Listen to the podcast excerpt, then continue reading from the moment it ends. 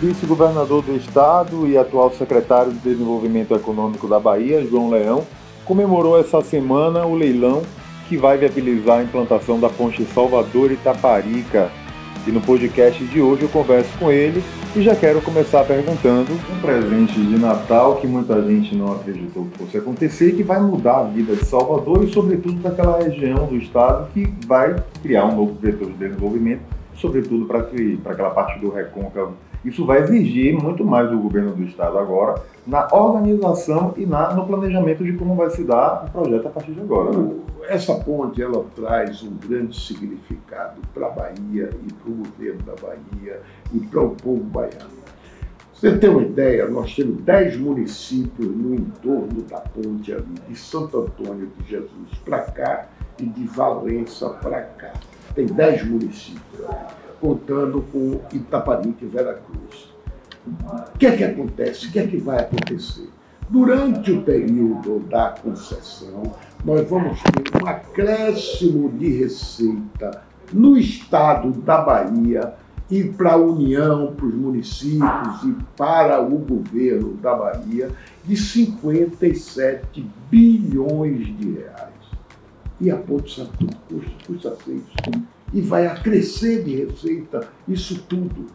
Agora, além disso, nós vamos fazer com que 250 municípios do estado, onde residem 10 milhões de pessoas, a maior população, o estado da Bahia tem 16 milhões de habitantes. 10 milhões estão aí no recôncavo, no extremo sul, no, no sul, no extremo sul, no oeste e no sudeste. E aí na região do recôncavo. O que é que vai acontecer com isso? Nós vamos ter um acréscimo de receita para o estado da Bahia que nós vamos dobrar a receita do estado. Em quanto tempo vai? Em 30 anos, que é o período da concessão.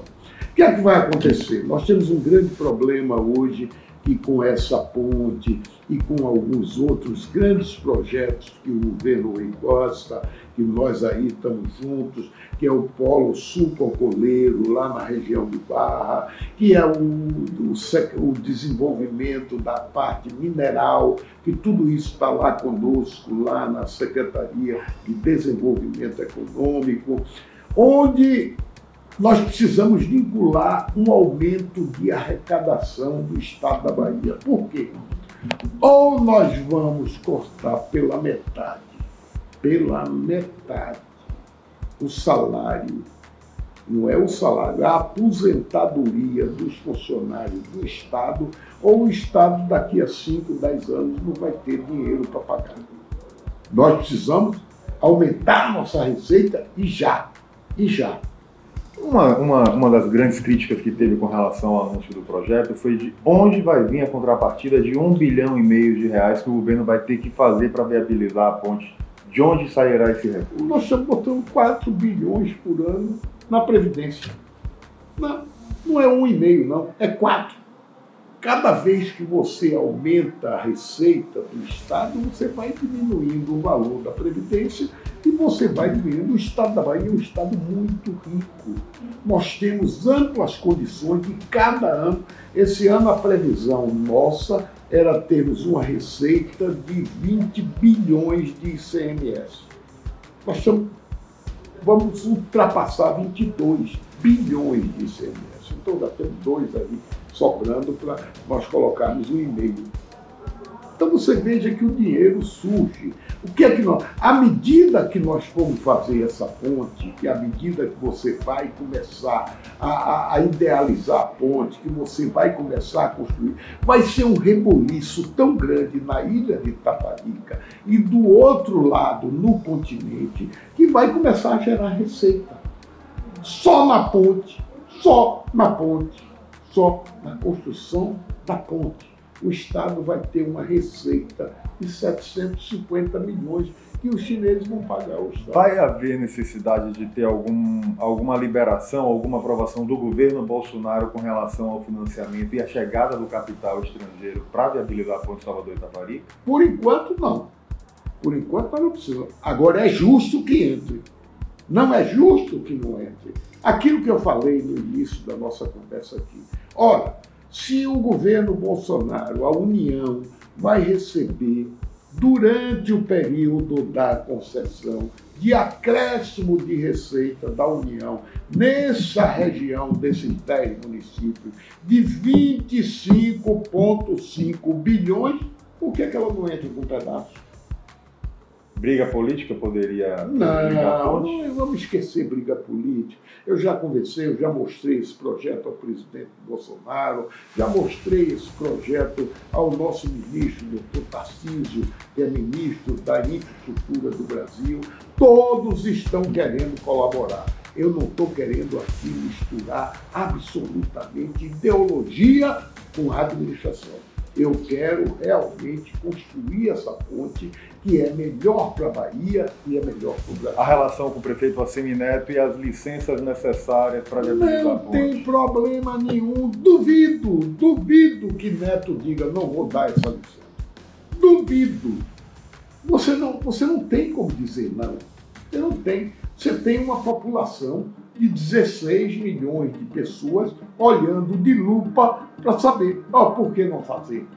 Não, por isso, por aqui, para você não dar uma licença, ele tem que justificar, ó, não estou dando essa licença por isso, isso e isso, esse projeto é falho coisa que provavelmente não é, porque com tanto investimento lógico, não estaria sendo amigo, aprovado. Lógico. E outra coisa, quem vem trabalhar esse projeto conosco são as duas melhores empresas do mundo. As duas juntas construíram a ponte que vai do, da China até Macau, até é, é, Hong Kong. Você tem ali o que é que acontece? São 56 quilômetros de ponte, onde ela chega numa ilha, tem mais 6 quilômetros por debaixo do mar. Um projeto muito mais difícil do que esse nosso. E está lá prontinho. Eu fui o primeiro ocidental a atravessar de uma ponta a outra o chileno. Para finalizar, qual a mensagem que o senhor deixa para a população aí para 2020? É um ano de ter esperança, de ter perspectivas positivas? Olha, eu sou sempre otimista, eu sou aquele cara que sou otimista. Eu acredito, eu sempre digo, bonitão, trabalho, bonitona, trabalho, que você vai melhorar sua vida. Você, por exemplo, é um cara que. Que tal o dois? Como é que vai ser o 2020 para você? vai ser uma mar de abertura, de trabalho, de otimismo e de, de, de, mostrar a sua capacidade, sua e de seus amigos, daqueles que vão trabalhar com você. A mesma coisa é o nosso governo. Nós vamos mostrar a capacidade nossa de trabalho. Esses chineses talvez são 7 mil pessoas que virão trabalho, trabalhar aqui.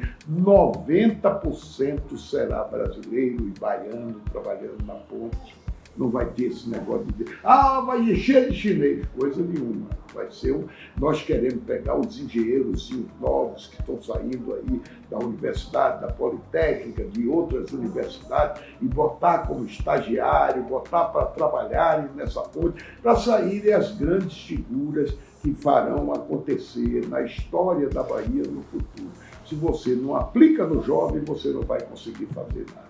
A você, meu amigo, Feliz Natal e um ano novo cheio de prosperidade. Governador. Que Deus tome conta de todos nós. Obrigado, obrigado pela presença, obrigado, obrigado pelo papo. eu, amigo, eu gosto muito de você e tenho uma confiança muito grande no seu trabalho. Eu muito acredito no você é um dos melhores jornalistas desse estado da Bahia e está fazendo aí, ó. Aprova isso aqui, ó. Bem, companheiros da rede. Muita informação. Muita informação. Tamo junto. Obrigado, governador. Feliz Natal. Siga a gente nas nossas redes sociais e até o próximo podcast.